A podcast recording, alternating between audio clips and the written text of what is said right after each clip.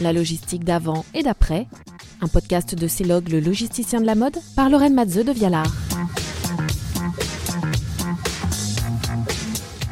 La Covid-19 a confirmé ou accéléré une tendance phare de ces dix dernières années, une supply chain forte au cœur de la stratégie des marques. Un phénomène accentué par l'avènement du e-commerce et du digital.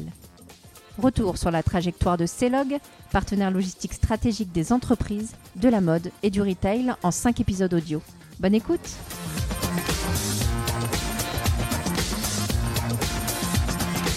Après la question de la data dans le troisième épisode de la série podcast de Celog, la logistique d'avant et après, vient tout naturellement celle de l'innovation. Ce sujet-là, cette fois-ci, c'est avec Benoît Garçon, directeur général de l'entreprise, que nous allons en parler. Benoît, bonjour. Bonjour.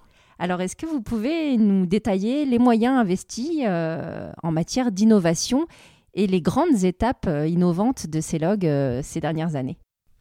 C'est vrai que Celog a, depuis sa naissance, fait la part belle à la mécanisation, puisqu'on a investi assez rapidement dans, des outils qui étaient à l'époque plutôt pensés pour l'automobile d'ailleurs, au travers de, de de trieuses, de WMS. Et ces outils, qui sont d'ailleurs toujours euh, utilisés, se voient aujourd'hui complétés par d'autres types de technologies au regard des enjeux euh, liés à l'omnicanalité.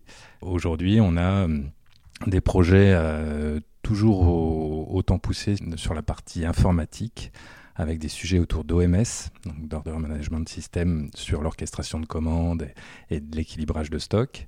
Et puis nous avons euh, de gros projets autour de, la robotisation, où nous avons fait des choix forts plus de deux années, où euh, au travers d'un nouveau service pour le compte du, digital, nous développons nos propres outils qui verront le jour dans, dans les prochaines semaines. Alors on va revenir sur ce point-là, mais je voudrais euh, faire un petit bond en arrière. Qu'est-ce qui fait qu'à l'époque, vous avez pensé mécanisation, automatisation si tôt finalement? L'enjeu, c'est la vitesse. Le choix de Celog est de se positionner sur euh, l'expertise de la logistique fashion et de mettre tous ses moyens sur cette expertise. L'enjeu, il n'est pas de, diluer, mais à l'inverse, d'aller euh, s'assurer que les prestations que nous allons fournir pour nos partenaires sont les meilleures du marché. Et dans ce cadre-là, assez rapidement, on, s'est tourné vers la mécanisation, vers cette recherche de vitesse, de traçabilité. Comme je le dis souvent, la chance qu'on a eue, c'est que, étant donné que c'est dans les gènes de l'entreprise, aujourd'hui, on, n'utilise pas la mécanisation, on capitalise sur nos outils. Et vous avez beaucoup d'entreprises qui investissent, qui achètent du matériel, mais qui derrière ne sont pas en, en totale maîtrise de ce matériel. La particularité de Celog, c'est que euh, on fait nos propres choix, on est en capacité d'adapter l'utilisation des machines sur lesquelles on, bah, on, a investi beaucoup de temps et, et de savoir. Mais comment vous, euh, vous vous assurez de cette maîtrise, justement? Ah bah, au bout du compte, le premier critère, c'est la satisfaction de nos clients et c'est notre capacité à, montrer qu'on est en, capacité de tenir nos promesses et puis de développer la traçabilité, les délais, euh, la maîtrise des coûts, notre capacité à transformer euh, les process au regard des transformations du business de nos clients.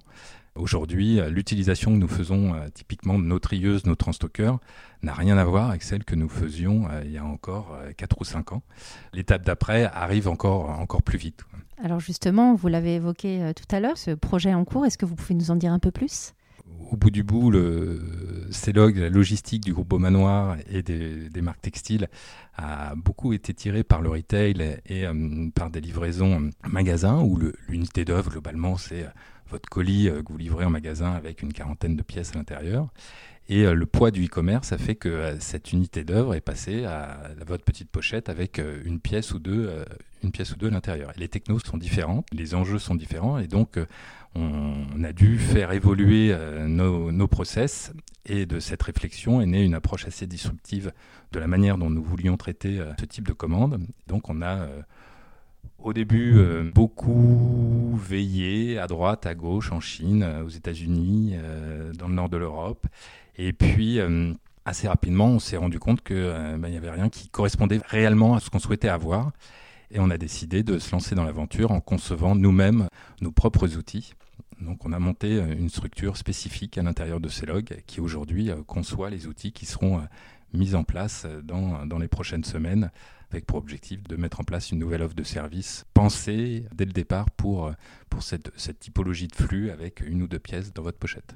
Ce projet, il est, il est né quand? Vous avez du coup, j'imagine, investi des moyens financiers, euh, des ressources humaines?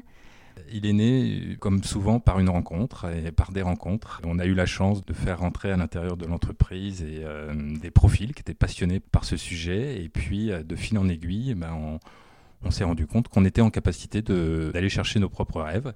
Et, euh, la structure s'est euh, complétée. Bah, c'est toujours pareil, plus vous, avancez sur le sujet, puis plus le sujet se complexifie un peu. Et puis on a, développé euh, un certain nombre de, de savoir-faire autour de la robotique, autour de la gestion de la donnée, des OMS aussi, puisque derrière, il y a beaucoup d'implications liées à la décentralisation des flux et à l'orchestration des flux. Donc tous ces sujets-là se sont vus adresser maintenant depuis deux ans et ils vont voir le jour dans, dans quelques temps. Puis comme d'habitude, en fait, tout part de l'homme. C'est ça, exactement. Et, euh, et, ça sera toujours comme ça, de toute façon. Et donc, il va falloir attendre encore quelques semaines pour euh, connaître les détails de tout voilà, ça. exactement. Ok, ben on va patienter un peu. Merci. Merci beaucoup, Benoît Garçon. Merci, au revoir. Au revoir. Ce podcast vous a été présenté par CELOG en partenariat avec Vox 361.